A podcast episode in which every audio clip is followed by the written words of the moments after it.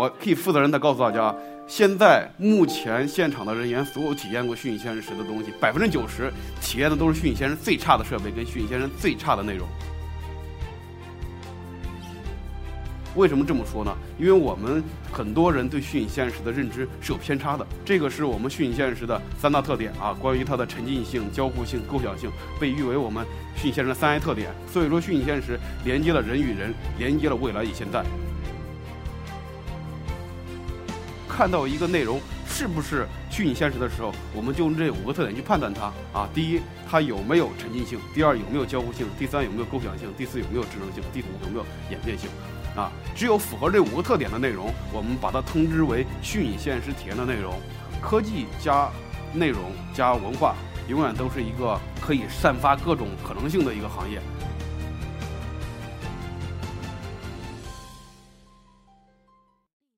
非常高兴能够在这里跟大家分享一下我对虚拟现实的一些看法和见解。大家回想一下过去这几年时间，我们第一次接触虚拟现实技术是什么时候？然后我们觉得这虚拟现实技术大部分可能体验完以后吐槽的比较多。我可以负责任的告诉大家，现在目前现场的人员所有体验过虚拟现实时的东西，百分之九十体验的都是虚拟现实最差的设备跟虚拟现实最差的内容。为什么这么说呢？因为我们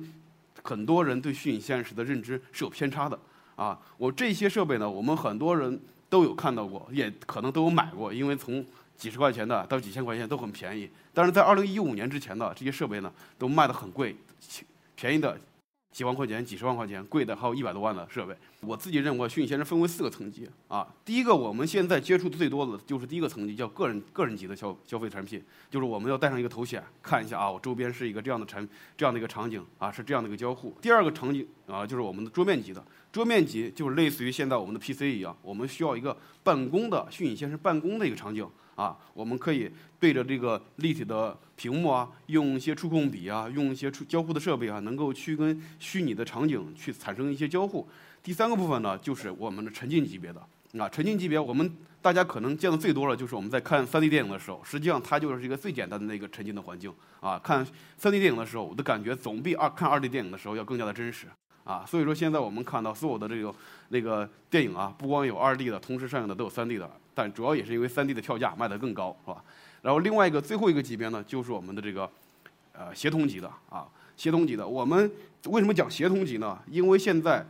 大家在对虚拟现实的认知，我们要着重强调一点，就是任何技术都是产在人与人之间产生信息交换的啊。我们在做虚拟现实的时候，或者在做个人操作的时候，或者打游戏的时候，往往是我一个鼠标决定了所有的整个我的虚拟世界是什么样的，不管是。我的这个，我扮演不同的角色去完成一个任务，但实际在现实生活中间，我们每个人都扮演着自己的角色。就在一个团队里面，我是扮演这个医生的，可能有护士，还有救援人员，还有司机，什么去产生一个整体对人那个救援。所以呢，就是协同级别，将是我们虚拟现实未来最终的一个场景的级别。啊，讲到虚拟现实呢，就是我觉得从两个维度来讲啊，第一个部分就是关于社会学这个角度。啊，社会学的角度，以前我们都在讲人吃饱饭以后才会去想着说去搞文化娱乐，那现在我们发现人宁可饿着肚子也要去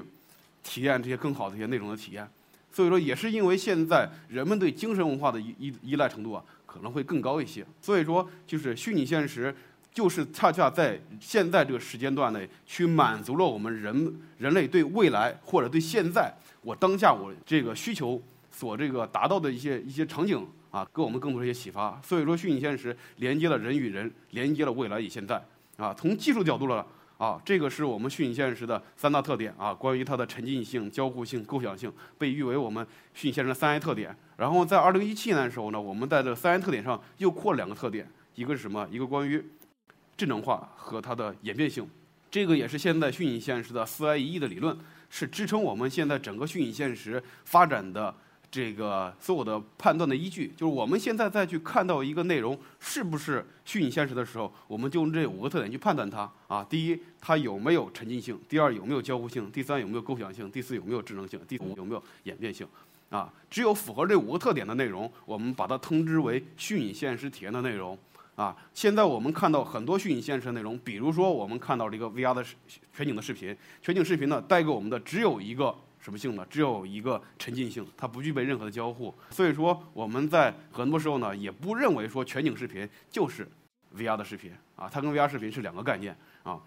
讲到这个虚拟现实对这个文化这个领域带来的影响呢，第一个我想讲的第一个新就是内容创作手中的新利器。以前我们拍电影啊是一种是一种这个呃传统的拍摄的方法，但是在现在具有了虚拟现实技术的时候呢，这个是我们今年二零一九年上映的《狮子王》，《狮子王》里面呢用到了大量的虚拟现实这个技术来进行这个《狮子王》的拍摄。啊，狮子王通过虚拟现实技术呢，能够改善什么呢？能够提高我们影视后期制作中以百分之五十的效率，就是我的演员成本不用再那么高了，我的所有的后期特效也不用在后边一点点去调了，都可以放到很多前置来完成。导演戴上 VR 的眼镜以后，能够看到我整个已经完成的作品是什么样的，然后根据我完成的场景来进行内容的这个生产。啊，这样的话我的目的性会更明显一些，然后创造出来的效率会更高一点。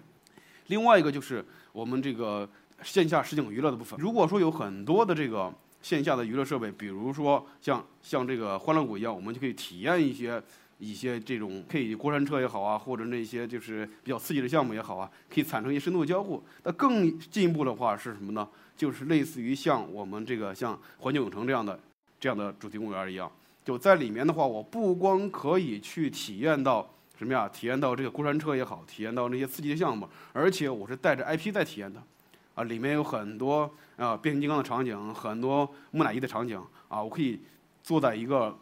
过山车上去体验整个那个埃及那个金字塔的里面的场景，啊，会把很多这个娱乐场景啊跟这个跟这个就是科技相结合，能够带给人全新的体验，啊，另外一个就是说我们现在。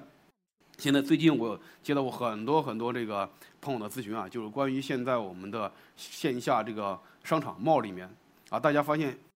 都去了这个都去了这个线上购物以后，发现线下的这些商场逛的人越来越少了。那逛的人越来越少以后，是不是要有一些比较重度的在线上你体验不到的内容，在线下进行实施，然后把这些人从线上再拉回线下来？所以呢，最近我至少接到有五个关于这样的呃咨询，是能是怎么样在商场里面去创造一些科技加文化加创意这些内容啊，能够去让这些来那个逛街的人能够有不一样的体验。另外一个就是关于数字化衍生品，啊，数字化衍生品也是我个人认为对这个文娱带来很最大的影响。就是以前我们买衍生品的时候，可能大家更多的印象是什么呀？是来源于说我。买了一个杯子，杯子上印了个哪吒，印了买了一个毛毯，毛毯上印了个哪吒。现在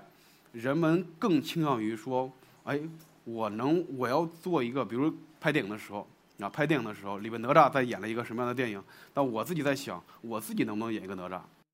啊，演个哪吒，能不能不给我自己拍个片子？拍个片子以后，拍个一分钟的片子，我发个朋友圈，大家一看，啊，我是有演员潜质的。这这样的这个线下的这个体验内容，实际上全都是用虚拟现实来做完成的啊。左边这个是我们在去年的时候在那个陕西白鹿原实施的一个项目，就是在里面的话，人可以去扮演唐僧，我们去演一个三打白骨精的一个场景，啊，我演完以后呢，会给你输出一个一分半钟的视频，他拿着视频可以发抖音，可以发朋友圈，啊。它可以实现这样的东西。另外一个呢，就是关于虚拟现实里边三维打印跟三维这个扫描的东西。你看，我今天给你了一个拍了个照片，或者给你做了个模型，拿到手里边以后，它永远都是这样的。我们现在在通过这个三维扫描的技术以后，可以给你一个全新的三自己的三维数字化的模型，可以给到你。啊，三维数字模型当然可以做很多了，比如说它可以跟 AR 场景结合起来，实现哎，我可以看到一个在手机里边你就站在这个地方，也可以实现。比如说，我拿我自己再去做一个全新的动画片儿，这样的效果，甚至来说，我可以通过三维打印机能够把它给你打印出来，啊，三维打印机直接打印出来，啊，可以去实现很多线下数字化衍生品。这个是我觉得虚拟现实能够带给文娱新的一些启发啊。另外一个就是这个我们这个主流科技振兴的新希望啊。现在我们目前炒作最厉害的几个技术，包括人工智能、大数据。是吧？这个是还有五 G，是现在目前炒作最多的。但是人工智能跟大数据，还有五 G 能够带给人们最直接的联系，或者带给人们最直观的体验是什么体验呢？就是 VR 跟 AR 这样的技术。为什么呢？我们认为，在大数据是所有我们干所有事情的数据基础。啊，AI 是什么呢？AI 是这些数据处理的方法。然后五 G 是数据传输的渠道。而 VR 跟 AR 就是可视化的体验。就我们所有的大数据、所有的人工智能、所有的五 G 传输，最后都要通通过这个图形图像，或者是不管视频也好，还是图片也好，体验在我的眼前。不然的话，它永远都是隐藏在背后的技术，实现不了的，对吧？这也是为什么现在我们三大运营商，包括华为，都在拉着 VR 在干一些事情啊。最后的话，跟大家去讲一下，就是预见可期的未来。预见可期的未来，当然这个是虽然这个是一部分是这个虚拟现实，